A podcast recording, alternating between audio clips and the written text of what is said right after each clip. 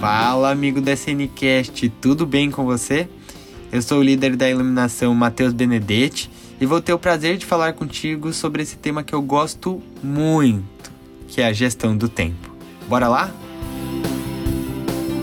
Nesse papo, os principais livros textos que vou utilizar são A Cartilha da Vida, volume 2, Todos Podem Ter Sucesso e A Verdade da Vida, volume 7.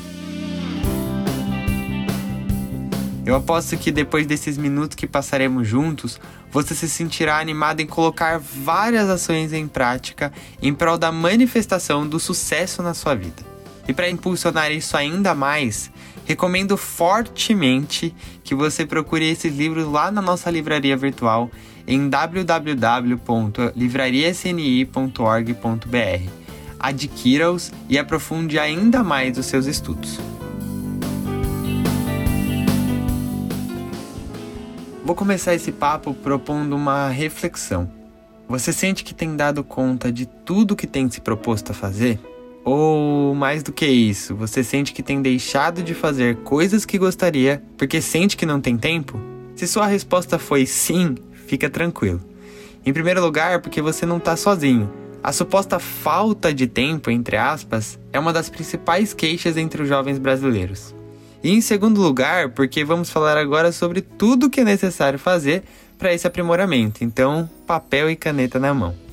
Um dos maiores estudiosos da atualidade sobre produtividade, que é o David Allen, ele afirmou que muito do estresse que as pessoas sentem não vem de terem coisas demais para fazer, ele vem de não terminarem o que começaram. E nessa hora eu imagino que tem várias pessoas balançando a cabeça e falando: sim, essa é a minha vida. Mas ao mesmo tempo vem o cérebro questionando: ok, isso eu entendo. Mas como é que é que então eu preciso fazer para conseguir finalizar o que eu comecei? Para responder essa questão, vamos dividir nosso estudo em alguns tópicos que impactam diretamente esse ponto e vão te tirar do estágio de controlado pelo tempo para dono do tempo. O primeiro ponto é entender de forma clara e específica quais são seus objetivos de vida para o momento atual. E quais são seus sonhos futuros? O que, que você quer e precisa fazer hoje? E amanhã? E para a semana que vem? E para o ano que vem? Para daqui a 5 ou 10 anos? Você sabe responder? Às vezes a gente pensa que esse papo de sonhar é um mero devaneio, mas na verdade ele é o grande guia da nossa vida e, consequentemente, do seu tempo. É a partir dele que você vai conseguir assumir uma etapa muito importante na gestão do tempo: a priorização. Sabe aquela história de que quem não sabe para onde vai, qualquer caminho tá bom? Pois é, com o tempo é exatamente assim. Quando a gente começa a ter clareza do que é importante verdadeiramente para nossa vida, começa a ficar mais fácil nossa missão de entender o que deve ficar e o que deve ir embora. Se seu objetivo é viajar pelo mundo, meu amigo, ações que te levam a ele precisam ser priorizadas. Reserva financeira, pesquisa de itinerários, roteiros e etc. Se você quer mudar de carreira, por exemplo, você vai precisar priorizar os novos estudos, a busca por novas conexões. Se você deseja passar mais tempo com a família, priorize isso. A verdade é que só com essa consciência você conseguirá ser mais assertivo e entender o que deve ser priorizado. Sem ela, você só será um barco à deriva, sentindo a falta do tempo.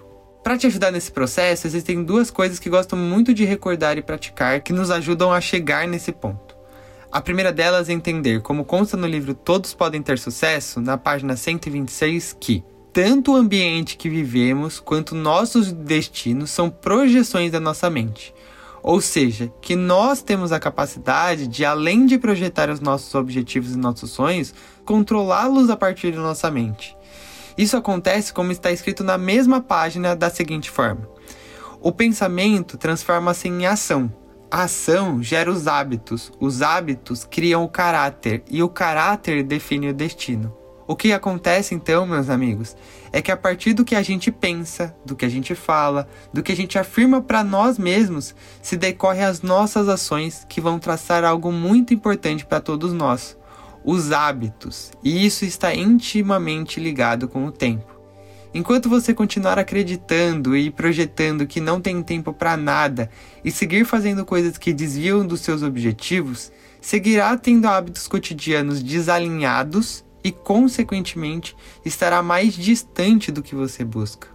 Em contrapartida, se decidir agora passar a entender seus sonhos e objetivos e assumir para si mesmo que tudo já se concretizou com certeza, que você já é uma pessoa saudável que treina com frequência, que medita todos os dias, que viaja o mundo, que é o verdadeiro sucesso profissional, enfim, seja lá o que você almeja, e agir com afinco, é inevitável que tudo se concretize. E como uma segunda dica de priorização, pegue seus principais objetivos e anote numa folha de papel.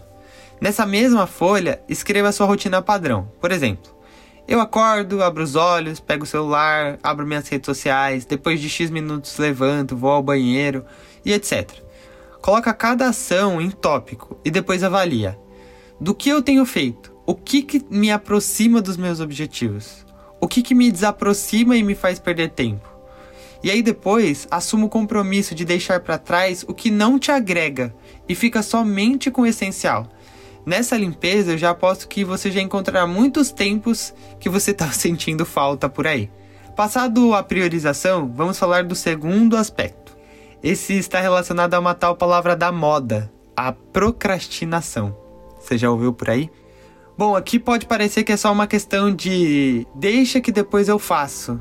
E esse depois nunca chega, né? Mas a real é que dentro disso existem várias nuances importantes. A procrastinação está intimamente ligada ao ego e à autoconfiança, ou no caso, a falta dela, né?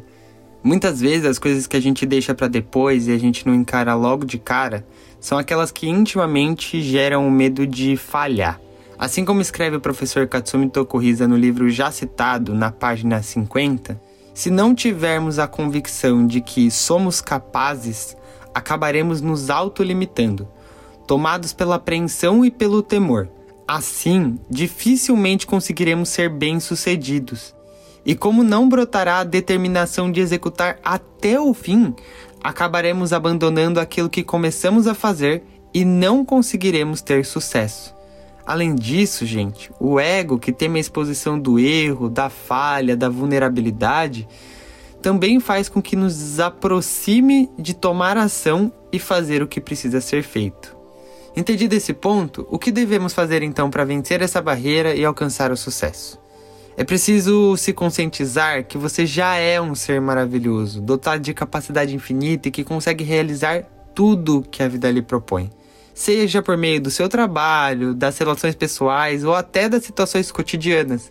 Mas junto dessa conscientização, é preciso treinar para manifestar sua integral capacidade usando sua força mental e física, reforçando sempre para você mesmo.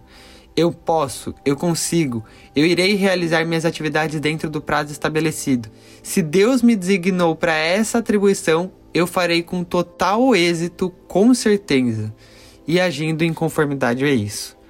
Dessa forma, a roda girará para o sentido favorável, te mostrando recorrentemente como você consegue realizar tudo, sem exceção.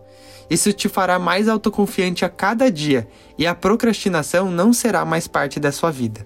Para fechar, nosso último tópico é a compreensão de que o tempo é vida de Deus. Outro dia, navegando pelas redes sociais, eu vi um vídeo que uma pessoa perguntava para outra: Se eu te der mil reais, você vai ficar feliz? E se eu te der um milhão de reais? E se eu te der um bilhão de reais? E a cada pergunta e a quantia que ela aumentava, as pessoas respondiam cada vez mais sorridentes e empolgadas. Sim, obviamente, fiquei muito feliz.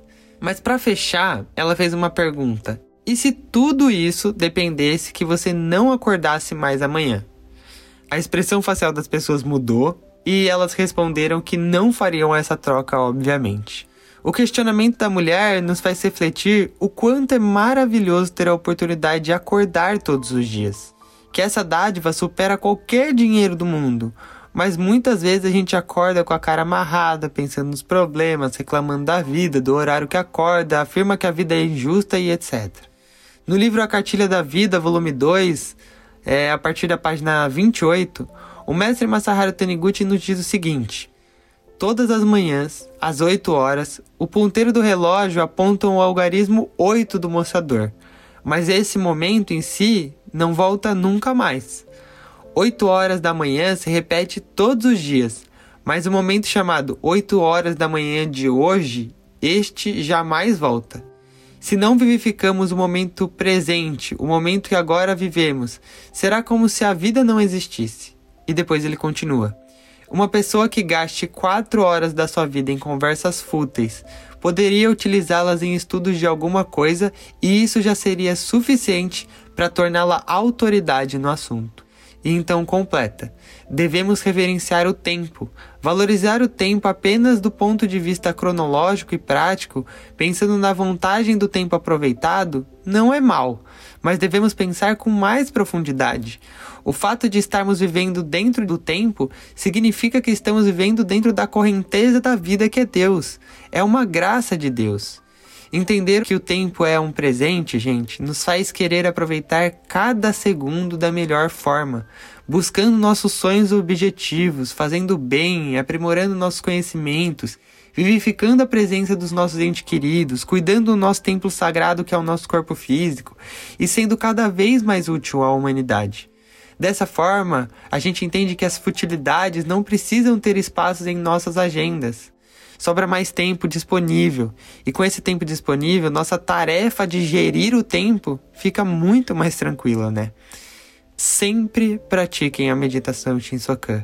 É a partir dessa prática que nossa relação com Deus se alinha, então nossos caminhos ficam mais claros, nossos objetivos e sonhos se despertam, nosso ânimo para vencer a procrastinação desabrocha, nosso olhar para o tempo se expande e passamos a tomar as rédeas da nossa vida cotidiana.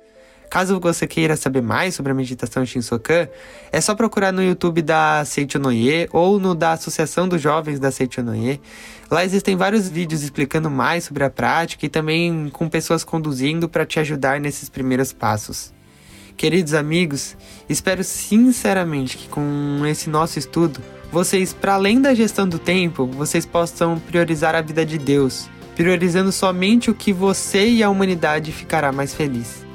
Caso tenha feito sentido para você e acredite que este podcast pode ajudar outras pessoas, avalie-o com 5 estrelas e compartilha com os amigos, familiares e até nas suas redes sociais. Falando em redes sociais, você já acompanha as nossas? A gente também está no Instagram, arroba do Brasil. Fique de olho para acompanhar os nossos próximos lançamentos. Valeu por termos chegado juntos até aqui. Que Papai do Céu abençoe sua vida e que você seja cada vez mais feliz. Muito obrigado, muito obrigado.